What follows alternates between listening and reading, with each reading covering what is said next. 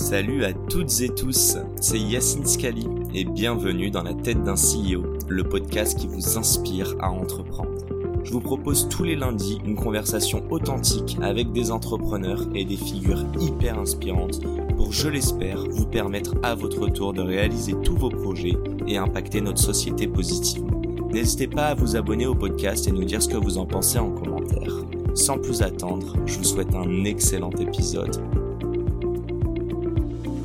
Hello à tous, bienvenue dans ce nouvel épisode de Dans la tête d'un CEO. Aujourd'hui, grand plaisir d'être reçu par Christophe dans leurs locaux. Salut Christophe. Salut Yacine, merci d'être euh, venu à nous.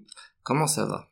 Écoute, ça va super bien. Euh, voilà, comme comme le temps. Euh, soleil marinière. soleil marinière, euh, certainement la fierté euh, bretonne qui est dans mon ADN, et aussi le plaisir de, de, de, de, recevoir et faire que, à titre personnel, niveau vestimentaire, il n'y a pas de dimanche, il n'y a pas de vendredi, c'est une une continuité de tous les jours. Ce qui ce qui change pas mal du du conseil d'où tu viens, mais justement on va on va reparler un peu de ton parcours. Avant ça, peux-tu nous planter le décor?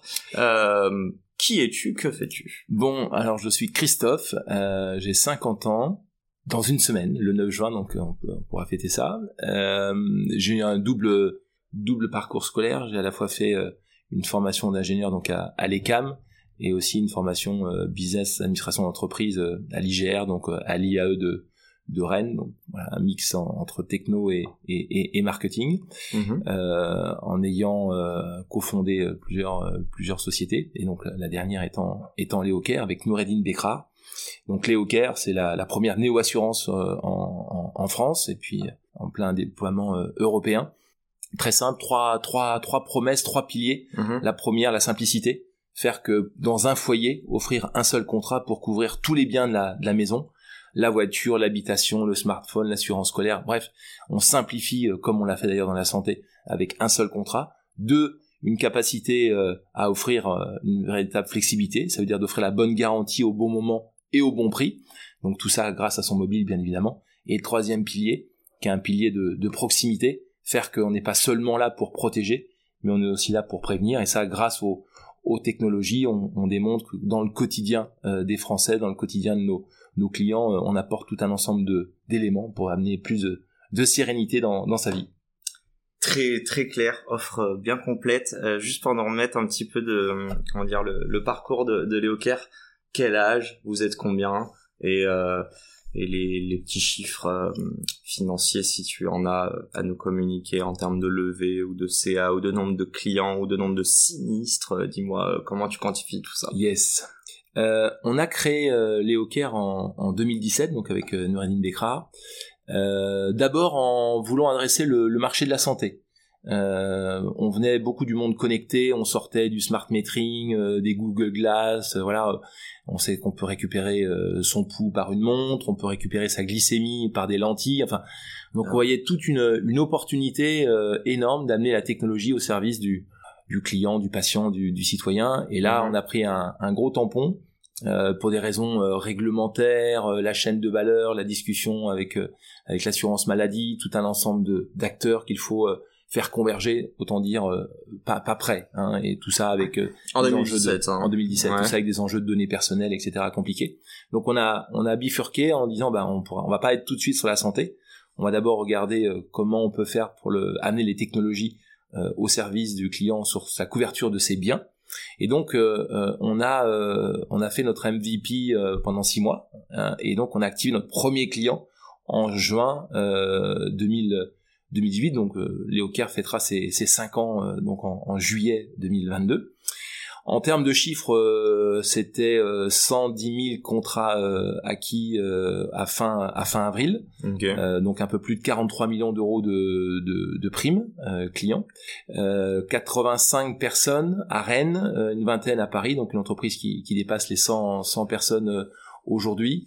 un vrai savoir-faire, on s'appuie sur le vrai savoir-faire breton et notamment à Rennes en termes de, de technologie, hein, l'historique euh, de, la, de, la, de, la, recherche et développement des, des télécoms, la présence de labos de R&D comme ceux de France Télécom, tout un ensemble d'acteurs euh, et de, de, sociétés de services qui donnent une, une opportunité importante pour les hawkers d'avoir les peut-être les meilleurs, je sais pas si c'est les meilleurs du monde, mais en tout cas euh, de s'appuyer sur un savoir-faire technologique indéniable qui nous permet à nous d'être euh, aujourd'hui en, en, capacité à mettre dans la main des Français tout un ensemble de services, toutes les assurances et tout ça en, automatisé. Aussi euh, important de, de, de, dire que euh, on est allé chercher le label euh, centre d'appel 100% en France. Oh, oh. On accueille bravo franchement. on accueille tous nos clients euh, sur le territoire français à Rennes et à et à et à Amiens. Les clients doivent être heureux. c'est c'est un choix. C'est hein. quoi le temps d'attente? Écoute, euh, je crois qu'aujourd'hui, quand on fait un devis euh, par par son mobile, euh, mhm. on, on, on, est accompagné dans les entre les cinq, entre les deux et cinq minutes suivant son son son acte de par quelqu'un de physique, de gestion, par quelqu'un de, de physique. Euh...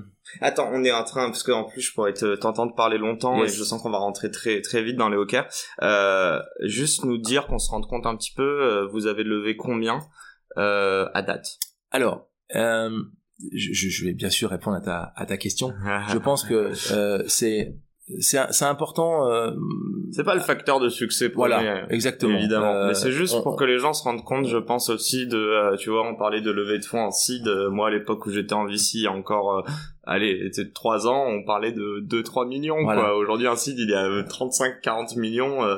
Nous, on a levé donc en série A, on a levé 18 millions de Euh, et en série B, donc fin d'année dernière, on a levé 98 millions d'euros. Et, la série A était quand? La série A était en janvier 2021 et la série B en novembre 2021. Bon, on va bien rentrer dans le détail, mais pour avoir euh, cramé 18 millions entre euh, tu m'as dit que quoi, pardon, janvier et, euh, et, et, novembre. Alors, donc 11 mois, on, on, ne crame pas 18 millions d'euros en un an.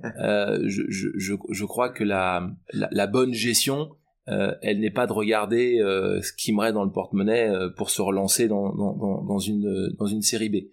Nous, on a construit notre fameux equity story au, au, au, regard de notre évolution industrielle. Hein.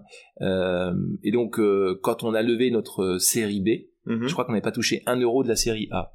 Donc c'est de l'opportunisme plutôt pour aller accélérer derrière. Exactement. C'est-à-dire que au fur et à mesure entre ce qu'on fait, euh, hein, on, a, on, a, démarré avec Noureddin avec notre argent, hein, donc on a créé les hockey avec l'argent de, de Noureddin et le, et le mien from scratch euh, pour pouvoir euh, créer, démontrer euh, finalement cette promesse client pour pouvoir la mettre dans la main de, de plusieurs centaines de personnes d'abord le fameux MVP. Pendant quatre ans du coup. Hein. Alors on a fait ça pendant deux ans. Après on a on a fait du seed avec 23 business angels hein, qu'on a mis dans une entité qui s'appelle Leocare Friends and Family.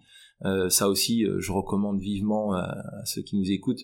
C'est une évidence, mais c'est bien en le disant euh, d'éviter d'avoir 25 personnes dans la table de capite. Hein, c'est ça, c'est clair. Donc, on a créé une holding dans lequel mhm. on a des gens qui ont confiance en nous, qui nous connaissent depuis un bout de temps. Ça, concrètement, faut juste mettre un, le, tu as levé ce point, avoir une table de, de capitalisation qui est pas forcément dégueulasse. C'est quoi l'intérêt justement de pas en avoir 25 et de tous les regrouper sous une holding ah, il y a des moments euh, dans l'histoire d'une entreprise, il y a des décisions à prendre. Mhm. euh, au moment où on veut faire entrer un nouvel investisseur, au moment où on fait ce fameux pacte d'actionnaires. Euh, dans un pacte d'actionnaires, il y a tout un, un, un enjeu de d'administration, de, gestion d'entreprise, de droit de vote, etc. C'est quand même plus simple d'aligner 4, 5 personnes que d'en aligner 30. Hein, Voilà, donc c'est à ça que ça sert. Tout ça, donc si je comprends bien, au même titre que la value propre de Léocare, c'est que au lieu d'être euh, juste réactif, quand tu lèves des fonds, t'es proactif et oui, tu il faut, penses déjà à celle qui va arriver après. Aujourd'hui, on est on est en train de préparer euh, clairement notre euh, notre série C, euh, et pour autant, je crois qu'on n'a pas touché encore aux, aux, euros de la série B. Euh, ça va, vous avez dépensé un peu de la série A quand même? Voilà, on a on a on a, on a fait ça, mais plus sérieusement, aujourd'hui, on est dans un contexte où on a des discussions avec des acteurs industriels européens qui veulent nous amener sur des engagements euh, presque decade. Euh, on, on, voit bien que une entreprise comme la nôtre, le marché de l'assurance, c'est 35 milliards en France, mhm. c'est 280 milliards en Europe. Euh, et, donc, les étapes au fur et à mesure sur lesquelles se construit les euh, pour pouvoir faire sa promesse, il y a tout un ensemble de passages obligatoires. On a beau être start-up, on a beau être euh, tech-driven, on a beau avoir euh, euh, plusieurs dizaines d'années d'expérience, il y a des étapes qu'on peut pas pour pas brûler pour pouvoir se construire sur des fondamentaux, je dirais, solides. Et donc, au moment où, on fait ça, on est passé par le MVP, on est passé par la maîtrise de notre plateforme, on est passé par la maîtrise de bout en bout du devis au, à, la, comment, à la gestion de sinistres. Après, on est passé sur la partie vraiment structuration, gouvernance. Et là maintenant, on voit bien qu'on doit donner des garanties comme je disais, presque sur une dizaine d'années auprès d'industriels qui veulent nous embarquer dans un projet plus large. Et donc, la façon de rassurer finalement cet écosystème, Mhm. c'est pas tant de démontrer euh, ce qu'est ta plateforme, c'est pas tant de démontrer tes clients, ta capacité à acquérir, ta solidité, c'est aussi de démontrer ta capacité à s'engager avec eux dans le temps. Et quelque part, là, il y a des enjeux de garantie financière qui finalement écrivent une autre histoire de maturité de Léocare et qui nécessitent de, de valider finalement une, une promesse, une capacité beaucoup plus long terme, d'où le fait d'aller d'aller d'aller chercher ces fonds. Et ce n'est pas une problématique de trésorerie court terme, c'est une Non, vraie non, problématique ouais. de proactivité d'avoir euh, les deux trois temps euh, suivants dans notre dans notre vision. Et c'est pour ça qu'on a levé des fonds. Avec Noureddin, on a été élevé dans des sociétés de services. La- la- le propre d'une société de services, c'est de financer par soi-même sa croissance. Dans du B2C, bien évidemment, c'est pas possible, puisque nous aujourd'hui, euh, un client nous coûte environ un an, un an et demi de, de marge brute, euh, voilà. Donc c'est à la fois, Donc au bout d'un an et demi, vous, vous allez commencer à avoir un ROI sur, euh, voilà, exactement. sur un Donc client. à partir du moment où on a une croissance de plus euh, 15, plus 17% tous les mois, Mhm. mathématiquement, euh, c'est simple. hein, entre euh, ce que me coûte un client, un client nous rapporte euh, sur euh, environ, euh, on a 4 ans et demi aujourd'hui de, de, de, de, de commande fidélité. Donc on est une entreprise très rentable, hein, on est très profitable, mais intrinsèquement au niveau trésorerie, ce modèle du CUDAC, qui est propre au B2C, oblige à avoir des, des, des, fonds pour pouvoir euh, soutenir finalement sa, sa croissance. C'est important dans le contexte qui nous habite aujourd'hui. Hein, on, on- on sort du Covid, on a malheureusement cette guerre d'Ukraine et cette inflation de- devant nous.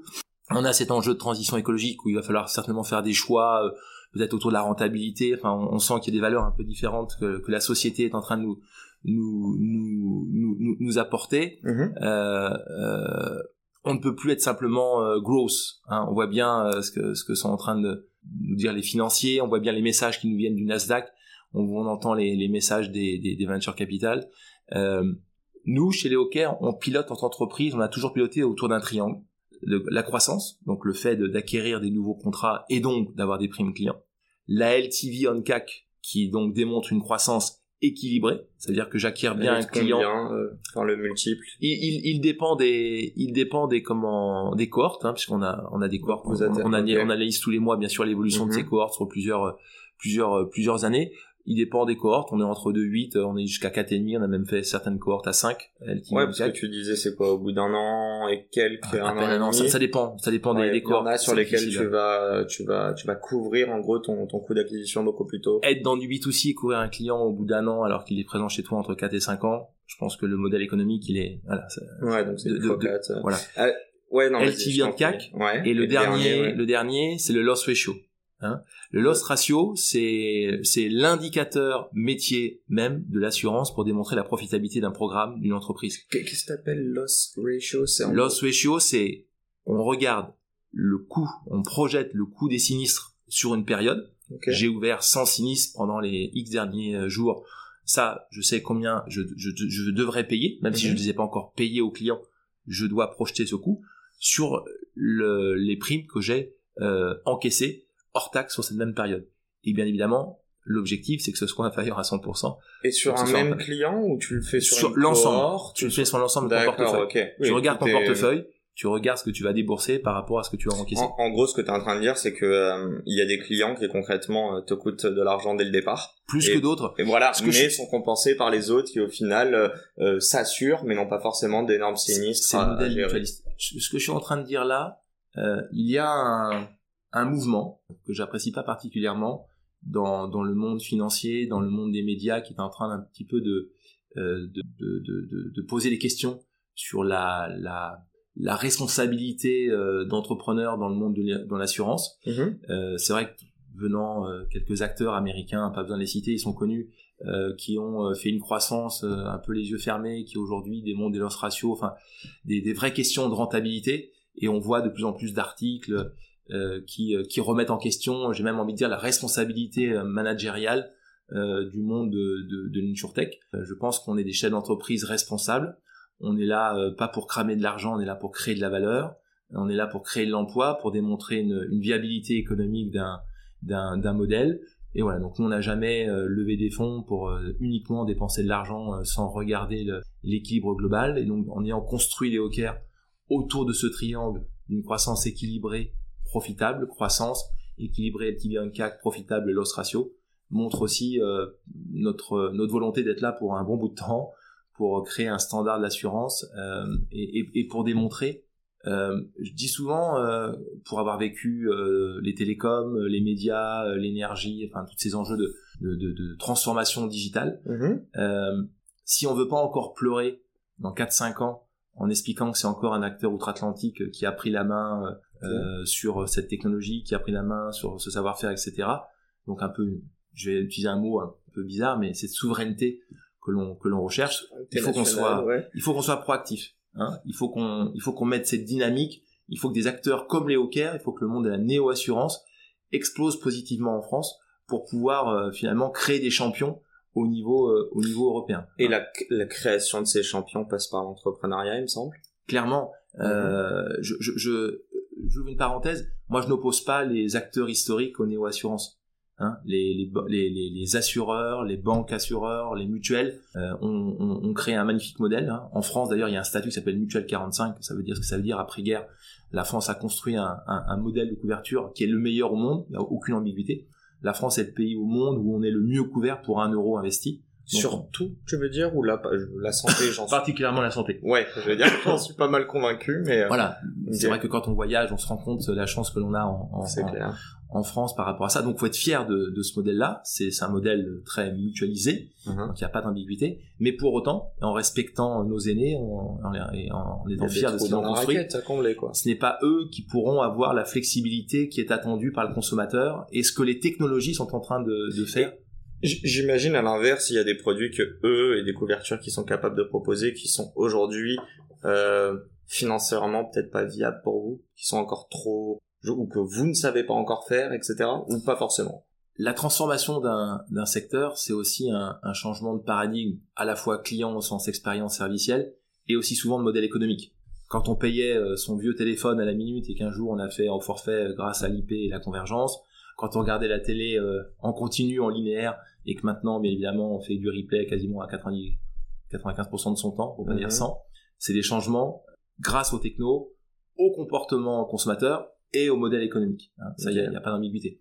Donc le changement euh, qui est en train de se produire dans, dans l'assurance, c'est bien évidemment que c'est plus une commodité mais une dimension servicielle. Hein, donc on a, on a on a cette adaptabilité et il y a un enjeu économique qui va être nouveau. C'est-à-dire que euh, on, on, on, voit bien que si par exemple on prend le monde de la mobilité, on parle plus de voiture aujourd'hui. Hein, je pense que la génération qui arrive, la propriété d'un véhicule n'a plus vraiment de sens. Et donc, on, on, voit, on voit Renault, on voit tout un ensemble d'acteurs mondiaux qui ne sont plus en train de dire qu'ils sont des vendeurs de voitures, mais des vendeurs de mobilité. Ça veut dire qu'être vendeur de mobilité, c'est un espèce de parc dynamique hein, à, à, la demande, dans lequel il y a un financement parce que c'est un abonnement, et dans lequel euh, mon assurance est, est, est, incluse. Donc cette capacité à répondre à ces comportements, euh, même chose dans la maison, je reste plus souvent à la maison, euh, le risque va baisser dans, dans, dans, dans la maison. Hein. Le risque d'une maison, c'est le fait qu'elle soit vide. Il y a le vandalisme, il y a le, le, la fuite d'eau qui va démarrer, etc. Mais le fait que tu y travailles, tu baisses des garanties. Donc l'assurance à la présence dans la maison va être forcément une nouvelle euh, opportunité. Euh, les mobilités, ça veut dire que je ne me pose plus de questions. Moi, je, je prends, euh, je paye un abonnement sur les voitures et l'assurance va s'adapter à ma problématique. Voilà. Tout ça, ce sont les, les nouveaux acteurs qui sont capables de, de, de, répondre. Alors oui, derrière, tu as raison, il y a des produits plus rentables que d'autres. On sait que par exemple le smartphone, c'est des plus petites primes, mais en valeur absolue, bien évidemment non, mais en pourcentage, euh, la rentabilité est, est, plus importante. Il y a des sujets euh, dans le monde de l'assurance où il y a des profils plus rentables que, que d'autres. Mais encore une fois, euh, on est aussi là dans cette dimension, il y a une dimension sociétale dans ce que je suis en train de dire, mais une dimension sociale, et c'est un volet aussi important de, de Léo de faire que la, la technologie, le progrès, c'est pas que pour les CSP+ ou les digital actives mhm. euh, que, que, nous sommes dans le monde de la tech, mais, mais au, au, plus grand monde des, des, Français et des Européens. Qui sont le, ouais, j'imagine qu'ils représentent la plus grande partie de la population. C'est pas nous autres techos qui, euh... enfin techos, c'est un gros mot, en tout cas pour ma part. Euh, J'aimerais juste faire un petit bond en arrière. Euh, on en parlait en, en off au début, mais je vais te poser une question toute simple à laquelle je crois que tu as la réponse. Euh, on peut entreprendre et, et je sais pas si c'est être un cancre ou être dernier de la ah. classe, à toi de me dire. Yes. Euh, non, c'est vrai. Je, je, sais que des fois ça fait. Alors c'est vrai que quand on a fait une école d'âge ou qu'on a fait un master, c'est un peu difficile de dire qu'on est on est on est un cancre, mais, mais c'est la réalité. je pense que mon papa et ma maman euh, redoutaient toujours l'arrivée du bulletin, euh, et notamment l'appréciation. Euh, un petit peu un petit peu rebelle, il faut le dire, au-delà d'être un. Tu redoutais toi ou même pas? Non, tu savais à quoi t'attendre? Voilà, c'est ça. Tu sais à quoi t'attendre. je pense que tu tu tu assumes. Tu assumais? Ah, je crois, ouais. Ouais, je crois que je, je, je raconter une, une, histoire, ça fera peut-être sourire certains qui me connaissent. Euh, quand, quand on a fait le, en sortant de prépa, quand on a fait le, l'intronisation de, de, de, la promo euh, donc à, à l'ECAM, il y a le jeu, euh, le jeu spatial où tu crées des équipes et puis tu dis quel objet tu veux amener euh, sur la Lune et puis il faut que les équipes, à la fin il faut qu'il y ait qu'un seul objet et donc voilà, tu as un représentant par équipe qui vient avec son objet qui vient essayer, voilà, c'est de convaincre que ton livre c'est mieux que le Scooby-Doo de l'autre en face ou bref, voilà. Et, euh, et, euh, et, je me souviens comme ça partait totalement en vrille et je crois que ça m'a coûté assez cher après, euh, j'ai mis les pieds sur la table. C'est-à-dire que tu imagines la promo euh, complète, il y a une table ronde, euh, ça part dans tous les sens, les mecs ils savaient pas s'écouter, etc. Et moi, pour mettre un blanc monstrueux, je mets les pieds sur la table direct comme ça. Et, littéralement, quoi. Voilà, littéralement. Donc voilà, ça veut dire peut-être ça être rebelle. Mais euh, et ça a marché ou pas? Et ça a marché quand même. J'ai j'ai quand même amené. Euh, je, je me souviens qu'on a amené notre objet euh, sur la sur la lune. C'était quoi euh, l'objet? L'objet c'était un livre. Je je sais même plus le nom du livre. Mais ah, c'était par principe quoi. C'était par principe. Par principe. C'était juste pour provoquer, pour pour provoquer. Je, je pense que je pense qu'un entrepreneur c'est quand même quelqu'un d'assez caméléon. je crois que euh, on, moi, Caméléon, c'est s'adapter, hein. Ouais. Qu'est-ce que, euh, si on parle même psycho, hein, d'un point de vue psycho, parce que euh, tu m'as l'air d'avoir fait aussi des recherches dessus.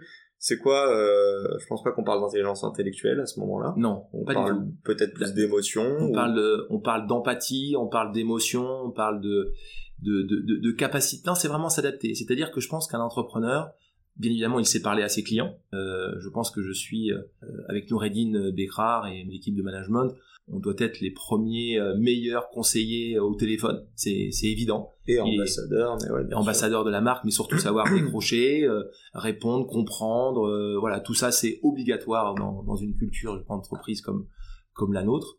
on doit savoir aussi discuter avec l'Élysée parce qu'il y a tout un ensemble de, de choses importantes. Je pense à la voiture la voiture électrique à 100 euros proposée par le, le président Macron. Il y a tout un ensemble d'enjeux autour de l'assurance, surtout au sens social du terme, auquel je, je me bats et j'espère avoir gain de cause par rapport à ça. Je me suis battu pour supprimer la, la carte verte, mais aussi surtout redonner aux Français le gain de ce coup de carte verte en moins chez nous pour le redonner aux Français. Voilà, donc tout ça, savoir s'adapter.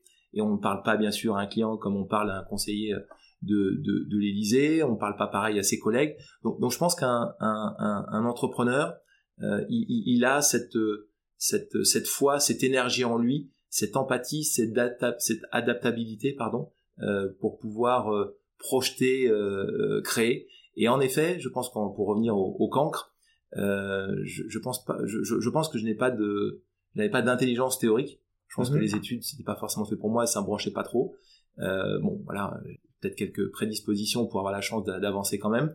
Et, et, et, je vois la différence dans, dans le quotidien d'une d'une entreprise, dans mon dans mon parcours, euh, qui été justement cette euh, j'y suis pour rien, c'est assez spontané, j'ai jamais décidé d'être entrepreneur, c'est c'est c'est la vie qui qui m'a amené à, à, à me construire, à rencontrer des gens, à se dire que finalement bah, la seule réponse était de le faire par soi-même. Mm-hmm. Euh, et peut-être que c'est cette côté très très opérationnel, très concret, beaucoup plus dans le dans l'émotion, dans l'empathie, Hein, nous, les, les, Bretons, on dit il y a deux catégories, il y a les faisous et il y a les disous. Euh, moi, je crois que je fais vraiment partie des, des, des, des faisous. Euh, c'est ceux qui faisent. C'est ceux qui faisent, ceux qui font, ouais. et, euh, et, et, et, et, c'est vrai que cette fameuse mode, mode agile, ce fameux test and learn, mm-hmm. cette agilité, euh, on doit la garder en tout le temps. Et, et, et je crois que c'est ça le peut-être le plus important. On parle de start-up, on parle de scale-up, de grands groupes, etc. Et je crois que c'est ça qui est hyper important. Dans les valeurs de, de Léo Kerr, dans les valeurs d'entreprise, donc la première va t'amuser, hein, c'est rebelle pour attraper les étoiles. Donc, euh, c'est toi ça. J'en suis très fier. Pour aller envoyer son livre voilà. sur les étoiles. Rebelle pour euh, attraper les étoiles, c'est une valeur de Léo Kerr, mais il y a une valeur qu'on a mise qui est un peu, qui peut sembler un peu bateau, mais mais qu'on veut toujours marketer, marquer pardon dans la tête de, de, de tous nos collègues, c'est agilité permanente. Okay. Hein, et, et, ça, je, je, je crois que c'est hyper important. Euh, on a euh, plus de 100 000 contrats acquis c'est à la fois beaucoup et c'est rien quand on sait qu'il y a 25 millions de foyers, enfin un peu plus, 30 millions. Euh, le, travail est encore encore énorme. On pourrait se dire qu'on avait euh, quelques centaines de milliers d'euros qu'on a mis dans notre poche, on a levé plusieurs dizaines de millions d'euros, on devrait être tranquille et non. Donc en permanence, garder cette agilité et, je, crois que ça c'est le c'est le propre euh, de tous les entrepreneurs que tu as dû rencontrer, cette capacité à se remettre en cause permanente. Et je crois que plus on grandit, plus le rôle des fondateurs et toujours de conserver le, les étapes suivantes.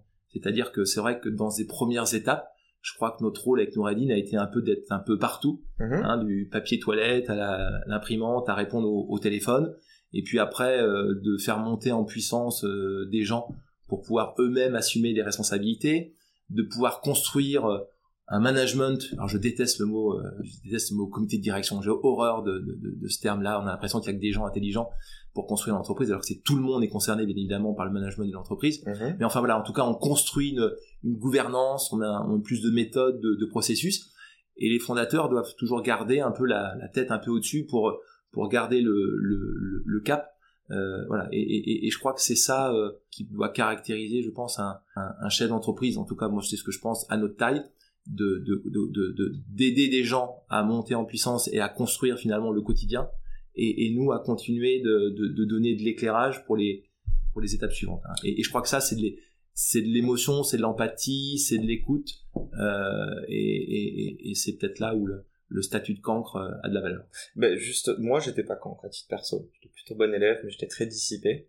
Euh, et puis euh, je le dis souvent, hein, j'ai toujours pas créé ma boîte, mais un jour ça arrivera. Je, je m'auto-interviewerai.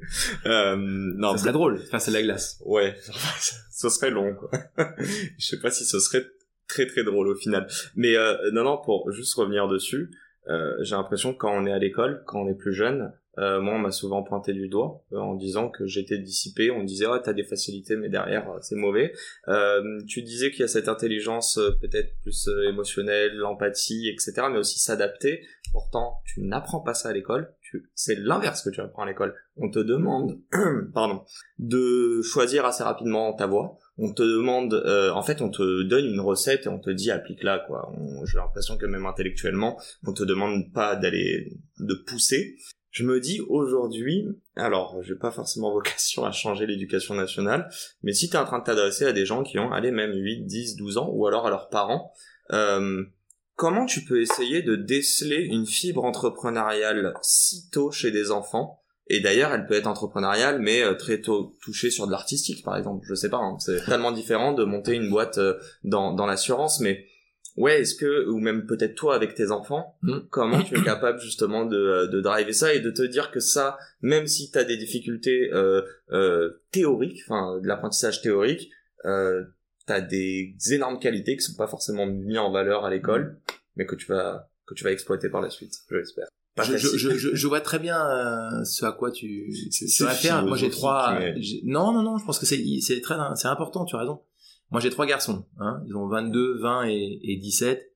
Euh, ils ont des, des caractères et des fibres différentes, plus sportives, plus, plus je dirais, liées au, au social, plus dans la, la créativité, l'artistique. Ma, ma, ma, compagne euh, Laurence est, est, enseignante, donc je, je, j'ai la, je, je, vois à peu près euh, cette chaîne complète à laquelle tu, tu, tu, tu fais référence. Voilà, je vais surtout pas avoir la prétention d'avoir la réponse à ta question, mais en tout cas, je, je vais partager un, un avis. Euh, déjà, euh, on, on, voit bien la différence de culture entre la culture anglo-saxonne, notamment l'université américaine, mhm. et la France. Euh, on est un pays extraordinaire en termes de, de, capacité de recherche, de théorie, et à la fois on prend violemment dans le nez qu'on devient nul en mathématiques. En tout cas, si je je lis les dernières études qui ont été faites de comparaison par rapport aux tests. là, on pourrait penser qu'on est loin devant, on a l'air plutôt d'être loin derrière, voire même se faire décrocher du, du peloton. Donc, donc, il y a forcément après ça dépend aussi des tests. Mais je pense c'est vrai qu'on on, on, et, et j'ouvre une parenthèse, l'entrepreneuriat c'est pas être dans une start-up. Hein. Euh, l'entrepreneuriat, c'est être boulanger, c'est être. C'est ça, c'est pour ça que je te parlais aussi d'artistique. C'est être euh, être plombier. Pour moi, c'est tu, tu l'as dit tout à l'heure, hein, mais juste pour sur un dessus. En fait, c'est être un doueur. C'est juste de te dire que tu as une idée et que tu vas la matérialiser. Euh, et que tu as l'énergie pour aller au bout. Hein, on est bien, on est bien d'accord. C'est vrai que souvent on a l'impression quand on discute entre nous, faut être tech, etc. Et voilà. Et, et c'est vrai que quand on regarde la, la culture, euh, je suis pas fan de la culture américaine, mais c'est voilà, on est là pour échanger, pour comparer hein, quelque mhm. part. Euh, il, il, y a cette, euh, cette, on voit dans l'université avec le sport, il y a cette reconnaissance de l'énergie que tu es capable de dégager dans un projet. Euh, on passe plus de temps sur des supports, sur des slides, euh, à s'exprimer. Mhm. Là où finalement, euh, moi, il y a, allez, il y a, on va dire entre 40 et, et, et 30 ans à l'école, j'ai jamais, je crois, fait un support de slide jusqu'au lycée. Enfin, j'ai pas souvenir d'être devant. Et, et même aujourd'hui en entreprise, tu as des personnes qui sortent d'école, qui ont même 3, 4, 5 ans, euh, et même des sales, et qui vont être tétanisés à l'idée de faire une présentation. Après, je pense que ça aussi dû à la personnalité, tu peux améliorer des choses. pour revenir sur la chose des US, moi je suis plutôt d'accord avec toi. Euh, il y a, mais très tôt en fait, j'ai l'impression que même quand ils ont 8 ou 10 ans, euh, ils doivent déjà monter on stage et faire la cérémonie de fin d'année. Et je me dis que même ça, euh, t'es pas rémunéré à rien, hein, mais t'es devant tous tes camarades et tes, et, bah, tes parents il y a du bon stress. Je sais pas comment l'expliquer, mais il y a des choses qui te disent que derrière tu peux être un bon orateur, comme euh, euh, je sais pas, ça peut être autre chose via du sport ou tout simplement via des side projects. Tu sais, euh, on a beaucoup ça bon, dans les séries américaines où euh, ils construisent des faux volcans. Les mecs ont 8 ans en chimie, alors que toi tu galères avec ton éprouvette et t'en as 15. Donc, mais je me dis, est-ce que dans ce cas-là, en France, on valorise pas encore assez ce qui sort en fait des sentiers battus donc qui sont les maths la physique tout ce que tout ça quoi. Et est-ce qu'on n'est pas en train de de de, de... en fait moi je vois hein, euh, déjà les questions que je me posais à mes 18 ans euh, je voyais des pubs là pour parcoursup euh, et je me disais mais je sais pas si tu vois hein, le truc après le bah oui t'as des enfants. J'ai fait trois fois. Ouais, ouais, ouais, trois galères enfin je te le souhaite pas mais j'étais totalement perdu. Je vois ce que je fais aujourd'hui je vois les aspirations que j'ai et je me dis mais on m'a jamais aidé sur ça. On n'a jamais aidé à même exploiter ça. Euh, et, mm, enfin, je remercierai toujours mes parents parce qu'en fait, on m'a mis dans un système où en fait, j'ai pris toutes ces autres choses là que je devais faire, avoir un bon diplôme, faire des bons stages, des bonnes écoles, etc. pour acquis. Mais euh, c'est ce qui m'a permis d'ouvrir toutes ces autres portes. Je sais pas si tu vois ce que je veux dire. Je, je, crois que le, le, le, le fondamental de notre échange, il est autour de la société. Euh, on est dans une société, on le sait bien, nous en France, lorsque tu te plantes, c'est un échec. Mhm. Clairement, c'est écrit sur, ton, sur ta gueule pour toute ta vie, t'es un loser. Euh, et les trous dans le CV. d'où euh, trous dans le CV, etc. Voilà. Et euh, je trouve ça assez horrible euh, de, de condamner euh, l'échec, de condamner la mise en avant. Ce qui est à l'inverse de la culture dont on vient de parler, culture plutôt anglo-saxonne américaine, où je pense qu'il y en a des gamins qui à 7, 8 ans, 10 ans montent sur la scène, euh, pleure euh, sur un truc totalement euh, nul. Mhm. et euh, le gamin il, il, va être triste euh, voilà. Mais il va pas être triste toute sa vie. Parce qu'on va lui dire non mais attends il y a pas de problème. La semaine prochaine quand tu vas aller pour le basket etc et, et, et je crois que c'est c'est ça le, le qu'on doit changer dans, dans notre dans notre état d'esprit. C'est que les prises d'initiative je, je, prends toujours l'exemple de savoir qui a déjà prêté 100 euros 500 euros 1000 euros un copain qui se lance pour euh, devenir euh, boulanger ou pour devenir euh, électricien. On est dans une dans une culture justement qui n'est pas cette cette culture du, du risque, cette cette culture de l'énergie. Et, et, et, je crois que c'est c'est ça qui nous qui nous amène nous les Français à, à, à être rassurés par la théorie. Hein, donc comme tu dis, la formation, les diplômes, les tests, on est rassuré, c'est parfait. On, rentre dans les clous. On rentre dans les clous, on répète bien bêtement euh, ce qu'on nous a appris, et puis on répète même les 1000 pages ou les 5000 pages. Celui qui sait faire en faire 5001 est plus intelligent celui qui sait en faire 4000. Voilà, et, et, et je crois que ça c'est notre société. Et, et, à la fois c'est une chose extraordinaire parce qu'il faut louer euh, la recherche euh, française et, et, c'est quand même ça qui nous a permis, je pense, dans le monde aérien, quand on pense à Airbus ou à Ariane, quand même d'avoir des temps d'avance, ou en tout cas d'avoir fait des choses euh, vraiment différenciantes. Mais de l'autre, c'est aussi pour ça que euh, quand on pense à Google, à Facebook, à Salesforce, etc., désolé, à chaque fois c'est américain. Il doit y avoir un truc, euh, alors, voilà, on va dire que Criteo est français, mais je crois que maintenant le siège est, est de l'autre côté, donc ça marche plus. Et, et le pire, c'est qu'on a quand même, on a toujours dit, hein, des ingénieurs qui peuvent, euh, enfin, qui sont aussi compétitifs en France qu'aux US. voilà. Donc je pense que pour répondre à, de culture, à, notre échange, je crois que c'est vraiment sociétal cette problématique, et, c'est face à la, c'est face à l'échec. Et tant que euh, moi, je prends mon, exemple, hein, la société précédente, donc euh, qui s'appelle Niji, euh, que j'avais cofondée avec avec Hugues et, et Laurent, que j'ai quitté en, en 2016. En... Boîte de conseil, c'est ça Si voilà, tu nous en parler un peu. Une ESN. Alors à l'époque, on disait SS2I. Aujourd'hui, on dit entreprise de services numériques. Uh-huh. je crois qu'aujourd'hui, il devait être 1200, quelque chose comme ça. Belle entreprise, travaille pour les grands groupes dans la transformation digitale, avec Laurent et, et Hugues à la à la tête de, de, de tout ça. Que t'as confondé avec eux? Confondé avec eux en, en 2001 l'histoire dit que, c'est moi à l'époque qui m'occupais de ça, on avait déposé le cabis quand même. Notre date de cabis, c'est quand même le 12 septembre 2001. Oui. Hein euh, l'histoire, c'est, moi en tout cas à titre personnel, j'ai démissionné de ma boîte précédente. Je demande euh, à mon épouse de, de livrer, euh, de vider le livret A qu'on avait dessus, et en plus on fait un prêt. Okay. Et le lendemain, en gros, les Twin Towers, bref, et on, on, connaît les conséquences. En plus, c'est la crise Internet, etc., etc. Donc, avec Hugues et Laurent, euh, on a connu euh, cette bulle Internet qui explose, euh, cette guerre, voilà, enfin, les conséquences de cet attentat des Twin Towers. on a connu les subprimes 2007-2008 où la compliqué. On a connu la, la dette 2011-2012 avec avec l'euro en Europe. Donc, donc, donc, voilà, donc ça ça, ça ça, ça, secoue. Donc on, on, on voit ce que c'est.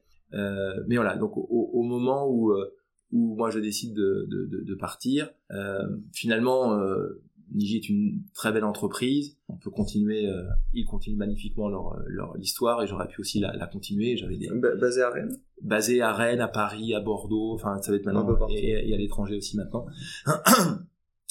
et euh, et le lendemain, tu te retrouves quand même tout seul, voilà, avec un PC et t'as rien. Euh, un livret A.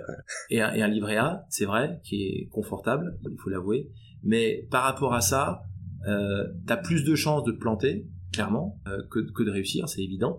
Et, et donc, euh, euh, c'est peut-être ce qu'on peut définir dans l'entrepreneuriat, c'est cette, un moment, tu as des convictions, mmh. et, et, tu vas, tu vas, tu vas aller les faire ces convictions. Après, tu connais pas le succès, tu vas aller les faire. Et c'est vrai que je pense que si on peut inculquer à nos, à nos jeunes, mais aussi à nos anciens, enfin, je crois que on a souvent l'impression que d'être start-upper, c'est 25 euh, ou 30 ans, euh, et, d'être sorti de, des bonnes écoles de, commerce. Euh, je crois que la réalité des start-up qui réussissent, c'est plutôt des gens qui ont plus de 40 ans.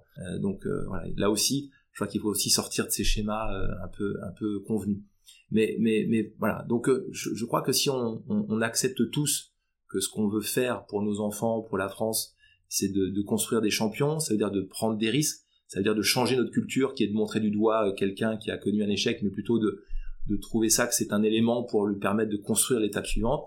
Certainement qu'on changera notre modèle d'enseignement, de, notre modèle de reconnaissance euh, de la qualité euh, et de l'enseignant d'abord, et aussi de, et aussi de, de l'élève, et de considérer que redoubler, eh ben pour un môme c'est pas grave, c'est pas un échec. Même ma pire hantise euh, quand j'étais plus jeune. Voilà. Et c'est dingue. Et j'ai des souvenirs. Hein. J'ai souvenir de, je crois on est en primaire et un camarade apprend en fin d'année qui redouble et tu sais genre il se met à pleurer. Enfin c'est c'était la punition quoi. C'était horrible alors qu'en réalité euh, bah non si tu sais pas bien lire en sortant du CP ou du CE1 c'est normal que tu redoubles et c'est pour toi quoi. Donc euh, ouais, enfin je, te rejoins. Tu, je pense qu'on a un côté même, je vais aller plus loin où euh, euh, c'est même pas que de l'échec, mais on juge beaucoup euh, tout ce qu'on fait, même la manière dont on s'habille, de ce qu'on dit, etc. En France, j'ai l'impression que si tu sors des sentiers battus, tu vas te faire éclater à un moment. Donc euh, juger, c'est logique. Le, le, fait qu'on soit tous évalués, euh, bien sûr dans une entreprise, nos investisseurs évaluent la, la création de richesse, nos clients évaluent la qualité de service, mes collègues, moi, ils évaluent euh, ce que je leur apporte euh, au quotidien ou ce que je leur apporte pas. Donc, euh, ça plus je dis ça d'un point de vue sociétal, comme tu disais, tu vois. Plus ça que même en sortant du business, quoi. Même te dire que, en effet, t'as 8 ans, t'es on stage, hein, t'as été sélectionné pour faire le discours de fin d'année et c'est tes camarades qui ont 8 ans qui limite vont te juger. C'est ça moi que je me dis euh, à ce moment-là, on devrait avoir enfin je sais pas, de avoir des très belles vidéos qui existent justement où un gars qui se met à pleurer et tous ses camarades qui l'applaudissent ou qui l'encouragent. Mais euh, et je le vois dans le stand-up, dès qu'il y a un bide, c'est les plus gros applauses qu'il y a dans le public parce que les gens sont veulent t'encourager et d'une autre part t'admires aussi pour ce que tu fais même s'il y a 20 personnes dans la salle Euh, et je trouve qu'il manque ça. Et juste, je voulais faire une, parce que tu nous parlais de Niji, je voulais faire une mini intro, mais euh, il s'est passé quoi dans ta tête? Pourquoi t'as voulu quitter en fait Niji? Est-ce que au moment où t'as voulu quitter, t'as regardé une nouvelle venture? Est-ce que tu connaissais déjà Nordine? Est-ce que tu voulais aller dans l'assurance? Alors que tu connaissais rien du coup. Euh, Et puis d'ailleurs, est-ce que c'est pas les meilleurs moments et les meilleures startups? C'est quand tu ne connais rien à l'industrie et que t'arrives totalement naïf peut-être voilà, trois questions, tu vois. Peut-être en, en, quand je partage avec euh, Hugues et Laurent de, de, de nouvelles envies euh, en 2014 et je suis parti en 2016, donc on n'était pas pressé. Euh, la réalité, c'est que j'ai envie de bouger pour devenir euh, directeur digital d'un grand groupe. J'avais passé 15 ans à accompagner des grands groupes avec les, les équipes, hein, pas tout seul bien évidemment, mais en tout cas être confronté à, avoir ces enjeux euh, business, ces enjeux organisationnels euh, liés, à, liés au digital. Et peut-être que avec l'âge, un peu de frustration de rester toujours finalement euh, dans, dans, dans, un cadre qui est un cadre contractuel qui nous est donné dans notre relation avec avec ses clients dans, quand on est une, ESN. Donc il y, a certainement ça. Euh, et, et, et peut-être l'impression de pouvoir apporter quelque chose euh, de structurant à un grand groupe dans sa transformation digitale. C'est eux qui t'ont approché, tu as eu des opportunités ou c'est pas du tout, c'est moi qui euh, c'est moi qui décide de dire euh, j'ai envie de devenir à l'époque c'était CDO, Chief Digital Officer, je crois que ça existe encore. Mhm. même si je n'irai pas plus loin mais voilà, je pense qu'aujourd'hui à l'heure du digital tout le monde doit être digital donc c'est c'est une fonction hein, je pense un peu particulière. et donc moi j'ai envie de faire ça et je me rends compte assez vite dans les échanges alors d'abord, je n'ai pas le profil adapté pour aller dans un grand groupe. J'ai pas fait la grande école. Euh, je, vois assez vite. C'est dingue. En discutant avec à, les. À 45 ans, juste, qu'ils continuent à te. J'avais 40, euh, ouais, entre 43 et, et 44, 45 ans. Euh, voilà, j'avais pas la bonne école, j'avais pas le, le profil qui était euh, capable d'être légitime finalement dans, dans ce type d'organisation. Et puis je vois aussi que cette fonction, c'est une fonction plutôt communicante et pas vraiment une fonction opérationnelle. C'est-à-dire que c'est plutôt euh, quelqu'un à qui on donne un mandat pour raconter la grande histoire du digital, du groupe, vers où on va, etc. Mais c'est pas quelqu'un à qui on donne un, un PNL, mhm. une équipe, euh, un, un, enjeu, etc. Et donc ça, ça me correspond pas trop. Je ne voyais pas, euh, voilà, être euh, on stage tout le temps à raconter, voilà, une, une, une histoire, d'être un peu un évangéliste. voilà. Et donc ça, ça c'est vraiment le premier constat, peut-être d'échec entre ce que je voulais faire et ce à quoi vraiment je me, je me confronte et je vois que je je suis pas le, le bon profil pour pour répondre à pour répondre à ça. Ça c'est la première euh, élément euh, à ta question. Le, le, le deuxième point, euh, pourquoi l'assurance? Il se trouve que dans les deux dernières années de, de collaboration avec Hugues et Laurent, donc chez chez Niji, on, on, on, on, convient que je m'occupe d'accélérer le monde de la banque et de l'assurance. J'aurais été autre chose, mais là il se trouve que le finalement le dans l'histoire en tout cas française de la vague digitale, qui a commencé par les télécoms, puis les médias, puis l'énergie, bref, tout ça pour des raisons réglementaires.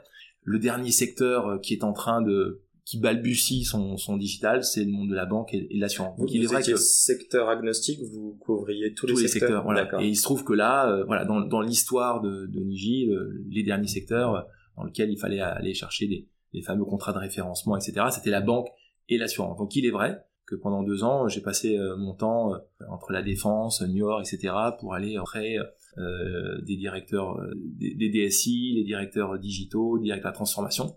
Et là, il y a des choses assez évidentes qui apparaissent. D'abord, on, parle d'un marché particulier et il n'y a pas de notion de CRM dans le monde de l'assurance. Il n'y a pas de CRM, donc on est des, on est des contrats, on est des numéros de contrat, on est des biens et au bout il y a, y a un client qu'on ne connaît pas. Hein. Vous, vous utilisez un CRM Bien sûr. Ouais. Euh, nous le le, le client, euh, un client Léo Care, il est identifié par son numéro de mobile. Ah d'accord. Dire euh, avant avant même de savoir s'il a une moto, une habitation, etc. Il a son mobile. donc il a un numéro de mobile. Avec on connaît son mobile, on connaît ses connexions dans l'univers on sait ce qu'il fait et, et, après on rajoute des produits derrière. Donc donc c'est vraiment là où le monde et moi je ne critique pas mais historiquement le monde de l'assurance euh, est vraiment euh, très euh, technique au sens actuaire du terme. driven, hein, c'est vraiment l'actuaire qui est le l'incontournable c'est l'homme et la femme qui a le pouvoir dans ces dans ces organisations. Et nous on a construit l'inverse, on a donné le pouvoir au client pour aller finalement vers lui et la, et la, la protection. Donc c'est assez euh, on va dire par accident. Hein, la porte se ferme pour devenir CDO de, de, de, de grands groupes. Euh, les constats de ce marché qui n'a pas encore été du tout révolutionné par le par le digital dans, dans ces années 2016-2017 et euh, il n'y a, pas de Alan, il n'y a pas de Luco, il y a, du Alan. Il y a Alan déjà. Je crois qu'en 2017, il y a des. Je, je veux pas dire de bêtises, je me souviens plus. Euh, Jean-Charles m'en voudra certainement, mais je, je, je crois qu'Alan est déjà créé, il me semble, en, en, 2000, en 2017. Et, euh, et, et donc, donc, voilà, donc euh, on, on, et la troisième partie de ta question, oui, en effet, on se connaît avec Noureddin puisqu'on a travaillé ensemble pendant six ans. Noureddin était le patron de la Digital Factory de Niji. Donc euh, avec Noureddin pendant six ans, on a fait des projets, euh, on a fait des avant-ventes, on a fait des trucs incroyables, on a, on a passé des nuits, des week-ends euh, à gérer des, des difficultés. Donc on se connaît par cœur et on sait qu'on est complémentaires. Hein. Et ça c'est un élément euh, important pour aller au combat. Euh, pareil, hein, quand on a créé Niji avec Hugues et Laurent, on se connaissait aussi euh, avant. Donc, donc ça c'est un élément important. Pourquoi aller au Caire? À la fois des portes se ferment par rapport à ce pourquoi je bougeais. Ce qui, ce qui peut paraître assez, assez stupide de ma part, de m'engager dans un projet de CDO sans avoir finalement euh, toutes les certitudes pour y aller. Et quand je décide de, de quitter euh, Niji pour devenir CDO et que les portes se ferment au fur et à mesure des échanges, je pensais pourtant avoir identifié tous les éléments, mais euh, mon, mon, mon émotion, mon envie, mon énergie me pousse à y aller en me disant je vais y arriver. Et j'y suis pas arrivé. C'était un, un, un, échec dans, dans ce pourquoi j'étais j'étais parti. Et pour autant, voilà, il y a il y a, y a, les rencontres, euh, il y a le marché, il y a tout un ensemble de facteurs qui s'alignent et on, on, se lance avec Noureddin euh, pour, Ça pour créer temps, le, le lancement avec Noureddin entre le moment où tu en as parlé, le moment où vous avez quitté Niji pour Moi, vous je lancer? quitte Niji en juin 2016. on a créé euh, le groupe Insurely Tech et, et en, en, mai et en, et en, juillet donc de 2017 puisqu'on a fêté nos, nos 5 ans cette, cette année. Vous avez bossé dessus un an, en gros, euh, en ouais, sous-marin avant? Tu sais, tu, tu fais des, des, prestations de conseil, tu accompagnes. Euh, une parenthèse, j'ai travaillé pendant six mois avec Bertrand Bailly, qui est un des fondateurs de, de Davidson Consult Grand, ESN. Donc euh, là aussi, ça a été une expérience humaine sympa. Bertrand est quelqu'un que je connaissais qui était un concurrent euh, et travailler avec lui pendant pendant six mois. Là aussi, une expérience humaine très sympa avec des équipes, euh, voilà, des, histoires humaines très très très cool. Et ce qui permet aussi pendant ce temps-là de, réfléchir, de rencontrer, de, discuter. Donc je pense que c'est quelque chose qui qui se construit pendant un an, à peu et près qui un an de réflexion. Euh, D'ailleurs, dans l'idée, quand tu faisais encore ces missions de conseil, qui te conforte dans l'idée de te dire, euh, en fait, j'ai vraiment envie de monter ma boîte. J'ai envie euh, de créer une marque B2C. J'ai, en plus B2C. J'ai, okay. j'ai envie vraiment, au fond de moi-même, euh, je, je, fais tout ça pour euh, pour toucher directement euh, les citoyens et les, mm -hmm. les, clients. Ça c'est ça c'est sûr et certain. Okay. Je sais pas comment ni pourquoi. On avait aussi réfléchi à, à la fameuse silver economy pour pouvoir aller plus dans cette notion d'EHPAD ou d'univers connecté pour les seniors, enfin des choses qui nous semblaient un peu plus accueillants, un, peu plus agréables à, à, vivre. Voilà, on a eu plein de plein de, de choses comme ça qui avec des BP, avec des supports, enfin euh, voilà. Mais je, je, crois que vraiment, au fond de moi-même, l'enjeu, c'est vraiment de toucher le citoyen, c'est de toucher le client, c'est de faire que ce que j'ai appris en termes de technologie aille dans la main du, du consommateur final. Ça, c'est sûr et certain que c'est c'est ce qui nous c'est ce qui nous drive. C'est aussi pour ça que Léo Care ne se fait pas en, en B2B, Mmh. Euh, mais bien en B2C. Jamais en B2C. Enfin, pour on fait du B2B2C, hein. On, oui, oui, ça, bien sûr, mais tu on peux pas vendre de police d'assurance à des, à des entreprises. Faut pas dire jamais, parce que c'est, ça serait stupide de dire ah, ça. Attention, tu mais, enregistré. Voilà. Mais, mais, non, mais, et puis même, je pense qu'il faut être, il faut être pragmatique dans la vie. Euh, mais, mais voilà, notre, notre enjeu, c'est de, la mission de Léocare, elle est vraiment de créer ce nouveau standard, ce contrat unique pour les familles, c'est de ouais. rendre socialement euh, tous ces enjeux de, de, de transition euh, écologique et c'est et c'est une mission hein, et c'est vraiment ça. j'ai j'ai une petite question là qui me vient c'est quoi la première police euh, que vous avez euh, créée? 1er juin 2018 et, euh, quel use case du coup euh, On a démarré directement avec l'auto et l'habitation, hein, puisque notre, okay. notre vision est de, de mutualiser et d'apporter une simplicité. Donc dès le départ, on se... Alors là, c'est assez... Euh, on va faire une petite parenthèse. C'est assez marrant parce que pendant des années, on a souffert d'être multi-produits vu des fonds. Hein, C'était euh, le modèle qui fonctionne, c'est un modèle focalisé sur une verticale. Ouais, on peut en parler, mais justement, hein, je, la mini parenthèse et on va creusons dans cette parenthèse. Compétition euh, Est-ce que du Luco Est-ce que du euh, bah, du Alan Est-ce que vu que vous vous êtes un peu transverse, mais que vous allez mutualiser tout ça versus eux où ils sont spécialisés sur une problématique particulière qui en même temps à les entendre et je pense qu'ils ont du pain sur la planche donc c'est déjà un gros euh, un gros chantier. Euh, j'étais un petit peu coupé un peu devancé mais Non, du non. coup j'imagine que ça rejoint ce que tu voulais dire. Qu'est-ce qui se passait avec les fonds? Ils te disaient que vous étiez trop éparpillés sur tous les produits Ouais, c'est-à-dire qu'aujourd'hui, on, on a euh, finalement, on est dans des modèles de confiance très verticalisés, alors que nous, on considère que disrupter l'assurance, c'est pas juste s'occuper d'une verticale. C'est c'est le process en général entre guillemets, si la, la révolution euh, de l'assurance, euh, c'est juste une appli pour faire euh, une assurance de voiture ou d'habitation, si c'est juste ça, je pense pas qu'on va révolutionner. Ok. Je, je- je pense qu'il n'y aura pas de révolution. Ça c'est, enfin pour moi j'en suis, j'en suis persuadé. La révolution et on va refaire euh, le triple play, on va refaire euh, le taxi, on va, on va refaire la voiture. hein. La voiture, euh, le succès de, de Tesla, c'est quand même parce qu'on a mis un logiciel, des services et qu'on a mis quatre roues autour. C'est ça le succès de Tesla. Mhm. Qu'est-ce qui a fait que Tesla ait fait ce qu'il a fait par rapport aux acteurs historiques? C'est que les acteurs historiques sont des constructeurs de véhicules dans lesquels ils viennent mettre de l'électronique. En plus hein, Elon Musk, il a construit euh, du service, du logiciel, et il a remis dedans euh, des roues en dessous, et et voilà. un capot. Donc, il y a un, un capot. Donc, donc, donc, donc c'est bien ça. Donc, nous, notre enjeu, la révolution assurantielle, c'est bien ce nouveau standard. C'est, c'est, c'est quelque chose de, de, de incroyablement simplifié pour répondre à une problématique de, de, de, de la société. hein. Euh, donc, c'est pour ça que c'est très différent. Je, je rebondis, euh, parce que la question euh, vient toujours, euh, qui sont vos concurrents, etc., etc. Euh, pour avoir vécu l'époque Triple Play, Tiscali, Club Internet, AOL, Darty Box et tous ces acteurs-là, il faut plein de, de Luco, de, de, de Achille, de Léo Kerr. Il en faut plein. Parce que s'il y en a pas plein, ça veut dire qu'il n'y a pas de marché. Ouais, je- Et donc ça veut dire qu'il n'y aura pas de révolution. Donc à l'époque où euh, où euh, il y avait, euh, je me souviens de quelques initiatives en 2013, 2014, 2015, il y avait des acteurs qui s'étaient lancés un peu sur nos sur nos sur, nos- sur, sur ce sujet de, de, de l'assurance et malheureusement ils n'existent plus. Et ils étaient tout seuls.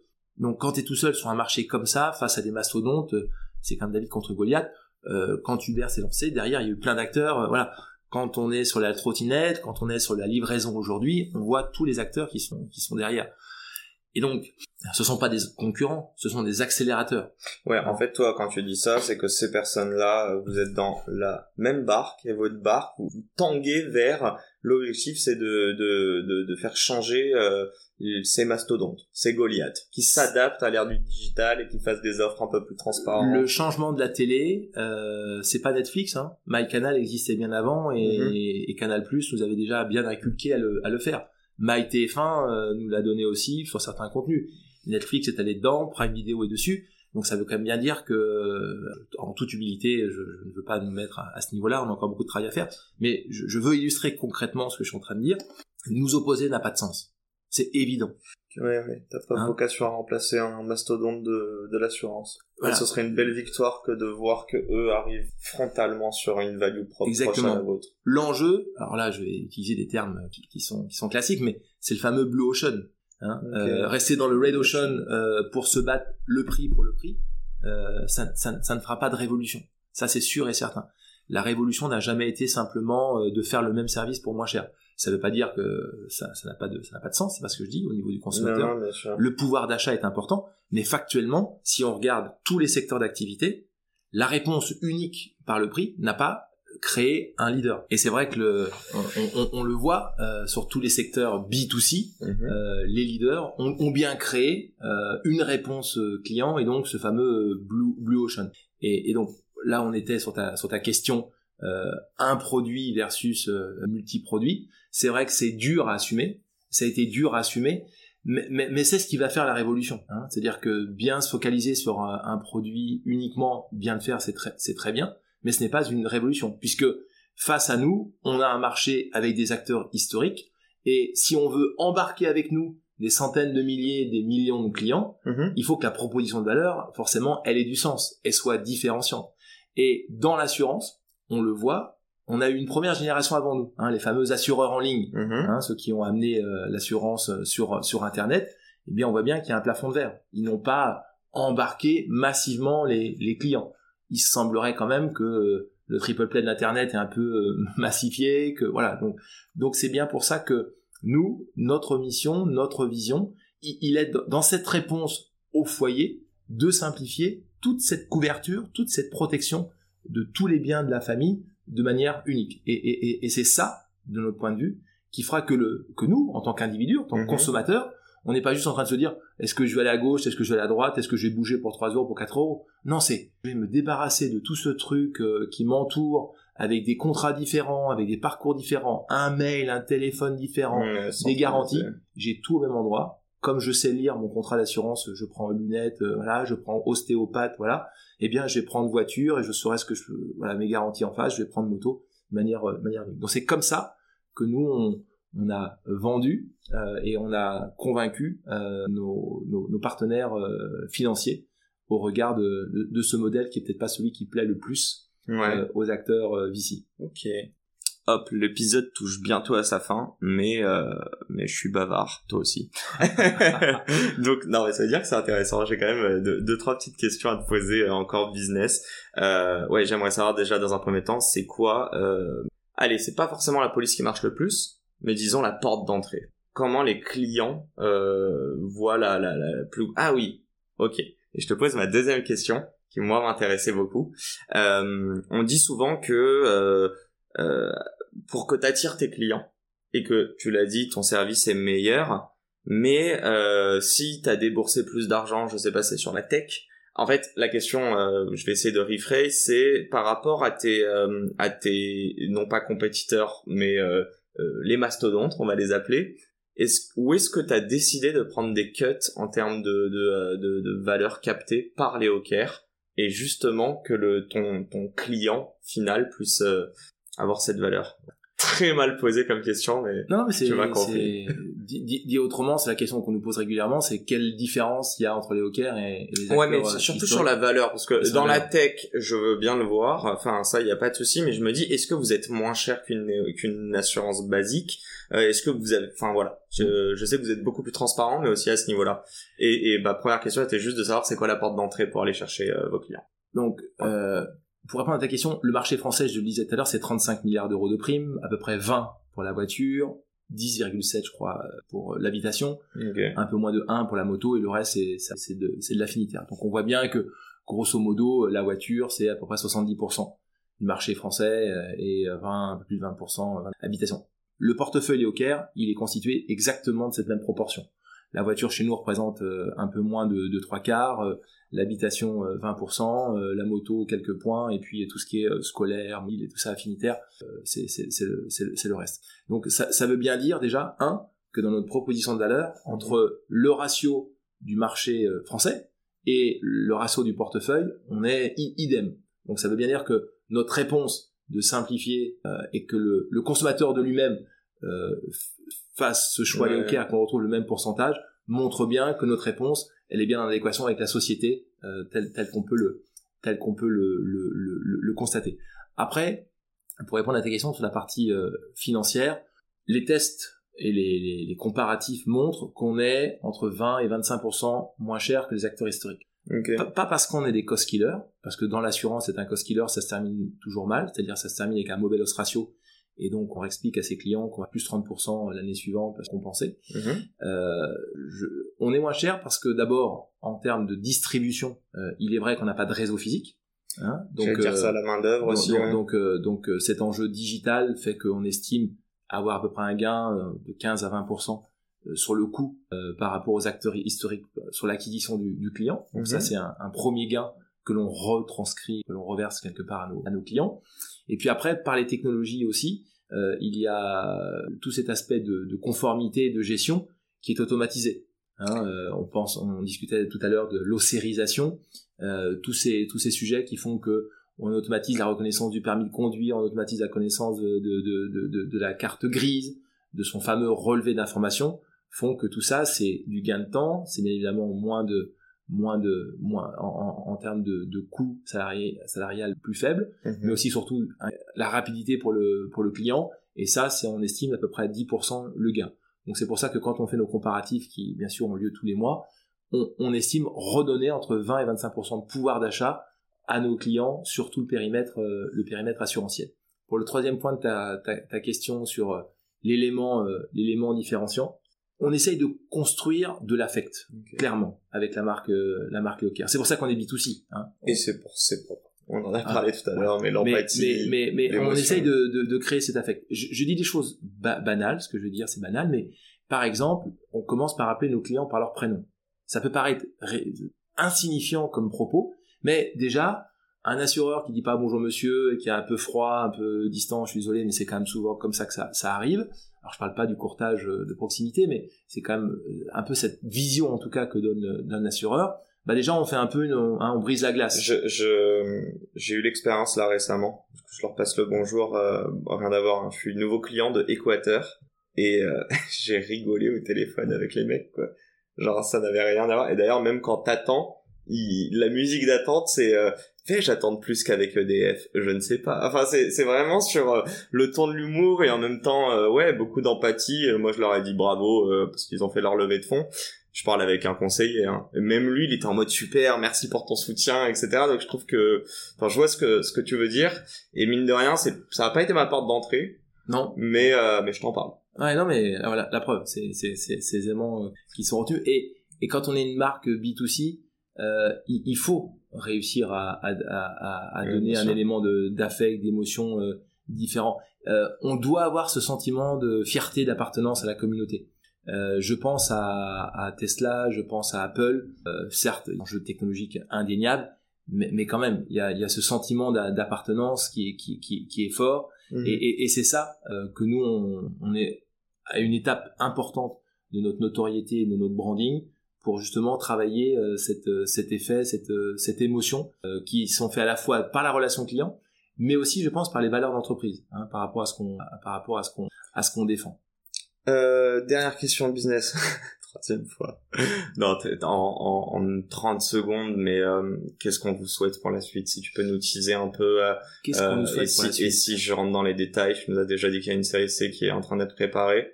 Peut-être à horizon d'un an, deux ans, mais la question c'est nouveau use case, nouveau produit ou internationalisation euh, ou les deux. Il y a tout ça. Euh, ce qu'on peut nous souhaiter, euh, c'est que pour le moment, on a, on a délivré euh, ce qu'on a raconté. Mm-hmm. Euh, donc, on a notre, notre target qui est 1 milliard d'euros de, de primes en 2026. c'est notre vision de considérer que à cette étape-là, on, pardon, on aura, on aura trouvé la légitimité qu'on est, on est venu chercher sur le, le marché. Hein. Ça, c'est un premier point important. à très court terme, pardon euh, on, bord de l'eau on a pas... on a à la fois non moi c'est tout est au chouchen et euh, on a à la fois euh, tout un ensemble d'enjeux autour de l'innovation mhm. euh, on, on, je disais tout à l'heure on est en train de travailler sur les des sujets de, de, mobilité avec des acteurs pas que pas que en France mhm. on est en train de, de, de, proposer une vision sociale à cet aspect de mobilité euh, électrique dans dans, dans l'assurance on pense à l'assurance à la présence dans l'habitation voilà donc ce qu'on peut nous souhaiter c'est c'est que, que tout ça soit dans les mains des, des, des citoyens et des, des, des consommateurs. Mobilité et, euh, et, et travail from home, quoi. Exactement. Ça, c'est les deux gros use cases. C'est un, un, point très, très important pour arriver euh, ultimement à, à, à, à, ce, à cette adoption de ce standard du, contrat unique dans le monde de l'assurance de, biens. Et puis le troisième point euh, aussi euh, qu'on peut nous souhaiter, c'est, bien sûr euh, réussir notre déploiement européen. On, vous donne rendez-vous en, Espagne pour le dernier trimestre de 2022, là, en préparation de l'Espagne. On prépare deux autres pays en 2000, 2023. Il est important pour une marque d'être fort sur son marché domestique, c'est évident. Mm-hmm. Ce n'est pas une ce n'est pas un déploiement européen euh, pour des raisons purement, euh, je dirais, faciales et pour euh, alimenter une réflexion d'un VC qui trouvait ça mieux qu'on soit dans trois pays plutôt voilà. Moi, je pense que avant tout, il faut être fort sur son marché domestique. Ça, c'est c'est un élément. Pour moi, ça fait partie des fondamentaux d'une marque. On doit avoir un marché fort, mais aussi le, le, le déploiement parce que on est sur des technologies digitales déployer un pays pour nous c'est quand même relativement simple euh, par rapport à notre système d'information puisqu'on a une maîtrise de de bout en bout de, de tout ça. Donc c'est aussi démontrer la valeur forte de Leocaire. C'est démontrer que elle a, elle a été captée et qu'elle a, elle a su trouver euh, ses clients sur son marché domestique, qu'elle a cette capacité de scaler dans cette modularité pour répondre à une problématique euh, européenne. Et ce que tu peux nous souhaiter, c'est que, désolé de finir comme ça sans, sans humilité, mais, mais, c'est de faire partie des marques dont la notoriété, non pas assistée mais spontanée, nous positionne à 20, 25 ou 30%. Je, j'appellerais ça plus de l'ambition qualité mais euh, mais on, on, retient et on a hâte de voir tout ça dans les dans les prochains mois du coup. Et comme je te disais, on arrive à sa fin, mais une fois n'est pas coutume, tu n'y tu n'y échapperas pas, pardon. Euh, mes deux dernières questions de la fin. Euh, la première, qu'est-ce que l'entrepreneuriat pour toi? Si tu devais l'associer à un mot, à un groupe de mots, euh, et pourquoi? Aller au bout de ses convictions. C'est beaucoup de mots. Aller au bout de ses convictions. Quelque chose qu'on a là, plus là d'ailleurs que, que dans la tête, ouais. et, et, et, d'aller au bout, quel que soit le, le risque, quelle que soit l'impossibilité, on l'a ça au fond de soi-même et, et, et, on y va. Pour moi, c'est ça être entrepreneur. Ok. Maya, on en a beaucoup parlé au début. Euh, je crois que t'es, enfin, tu l'as dit toi-même, il n'y a pas une définition même de l'entrepreneuriat, mais il y a plein de, plein de histoires différentes. Exactement. Euh, et du coup, ma dernière question, la petite patate chaude en général, si tu avais la possibilité de choisir un board member vivant, mort, fictif ou réel, qui est-ce que ce serait pour je vais euh, avoir l'impression d'être un horrible, horrible politicard euh, dans faire une réponse euh, non engagée. Et pourtant, j'y crois, je le dis avec sincérité. Je vais te surprendre, mais j'ai pas de faire de magicien. Ce qu'on a, ceux qu'on a avec nous, euh, on a la chance d'avoir 23 business angels qui sont extraordinaires. On a deux board members indépendants avec nous, uh-huh. plus les fonds d'investissement. Je crois qu'on a, on a une super team. et donc, je n'ai pas de. Alors, c'est quoi, si je vais rephrase dans ce cas-là, parce que je pense que chaque entrepreneur monte en expertise aucun. Ouais. Euh, lié aux rencontres. Lié, lié aux rencontres. Mais est-ce que on est confronté euh tu saurais déjà aujourd'hui, en fonction des, par exemple, des deux use cases qu'on va, que vous allez adresser, euh, qui sont, on le rappelle, la mobility et, euh, et le work from home, concrètement, euh, est-ce que à ce moment-là, tu sais, tu n'es pas capable de déjà anticiper, de te dire, oula, il y a peut-être une petite zone grise que personne en interne et moi le premier avons comme expertise, et ça veut pas dire que c'est forcément euh, quelqu'un de, de business driven, hein, mais non. Donc voilà, au-delà du fait que euh, si on devait réécrire l'histoire, je crois qu'on c'est extraordinaire d'avoir la même la même team. C'est vrai que dans cet aspect de peut-être de mobilité, je vais sortir quelque chose d'un peu un peu classique, mais euh, je pense que ce que démontre euh, Elon Musk dans dans sa capacité euh, dans le monde de l'automobile, qui nous intéresse beaucoup dans l'aspect électrique, qui est un élément important voilà, je crois que si on avait euh, la possibilité d'avoir quelques quelques lumières euh, à cet endroit, euh, ouais, je, je, je, crois que Why not? ouais, si on si on pouvait nous, nous, proposer quelques quelques minutes, quelques heures avec lui pour challenger ce qu'on est en train de préparer, je crois je crois que ce serait d'abord ça serait un honneur pour nous bien évidemment, mais mais ça, ça serait intéressant parce que euh, ça nous correspond bien, c'est-à-dire la problématique de de trucs où on se dit on, on y va, euh, je pense que je me souviens il y a 15 ans, quand tout le monde se moquait clairement euh, de se lancer dans l'automobile, etc., euh, que ce que qu'on n'arriverait pas à faire une voiture électrique, un, peu de luxe pour moins de 40 000 euros, enfin je crois que c'était des dollars à l'époque, et voilà, et qu'aujourd'hui on y est et que la valorisation de Tesla c'est la somme des cinq constructeurs automobiles. je crois que c'est une, une, leçon. C'est la même leçon que j'ai aussi en tête quand Nokia en 2007 était le leader mondial des terminaux avec 37% ou 40% de part de marché et qu'il a disparu en 4-5 ans. Euh, voilà, donc ça aurait pu être Steve Jobs. Euh, voilà, ça fait un peu, ça fait tellement évident comme propos que ça me gêne. Mais je le dis assez sincèrement, je crois que c'est, ce sont des modèles de gens qui démontrent bien que quand on a des convictions, quand on a une vision euh, et qu'on, va au bout des choses, malheureusement des fois on, chute, mais, des gens comme ça te donnent l'énergie pour, pour aller jusqu'au bout de, de, de tes convictions. Bon, on mettra les sous-titres en anglais. Yeah. Yeah. We can, we can do that in English. Sure bon, that. Un grand merci en tout cas, Christophe. Euh, C'était très cool. C'est un plaisir. Je... Échanger, je partager. pas le meilleur euh, timer, mais t'es bavard et moi aussi. Donc euh, je nous mets la faute sur nous deux. Mais j'espère que t'as passé euh, un bon moment. C'est un très bon moment. Euh, moi, ce que je dis aux, étudiants que j'ai la, chance, je, je suis pas enseignant. Clairement, je n'ai aucune compétence pour enseigner j'ai plaisir à partager. Je me souviens euh, aussi euh, d'avoir eu des, profs euh, qui, donnent des, des, lumières, qui donnent, qui donnent quelques petites quelques petites envies. Et donc voilà, moi modestement, je fais ce genre de podcast non pas par par ego, mais je, comme beaucoup de gens m'apprennent des choses par leur expérience, j'essaye de d'être un peu bavard, mais de donner des choses, de mhm. retranscrire avec le plus de sincérité et de transparence la réalité pour faire que j'espère que quelqu'un saisisse un petit mot, si ça peut l'aider. Tant mieux. je te confirme à 100% que c'est, en tout cas, c'était l'idée de reprendre ce podcast. C'était pour avoir des personnes inspirantes. Merci beaucoup. Qui peuvent le partager. Donc encore une fois, merci Christophe et merci à tous ceux qui nous ont suivis jusqu'à la fin. À très bientôt. Bye bye. Et c'est la fin de cet épisode. Si cet épisode vous a plu, n'hésitez pas à nous soutenir en nous mettant 5 étoiles sur les plateformes, en vous abonnant évidemment et en nous laissant des commentaires. C'est très important et ça fait toujours plaisir. Hâte de vous retrouver la semaine prochaine.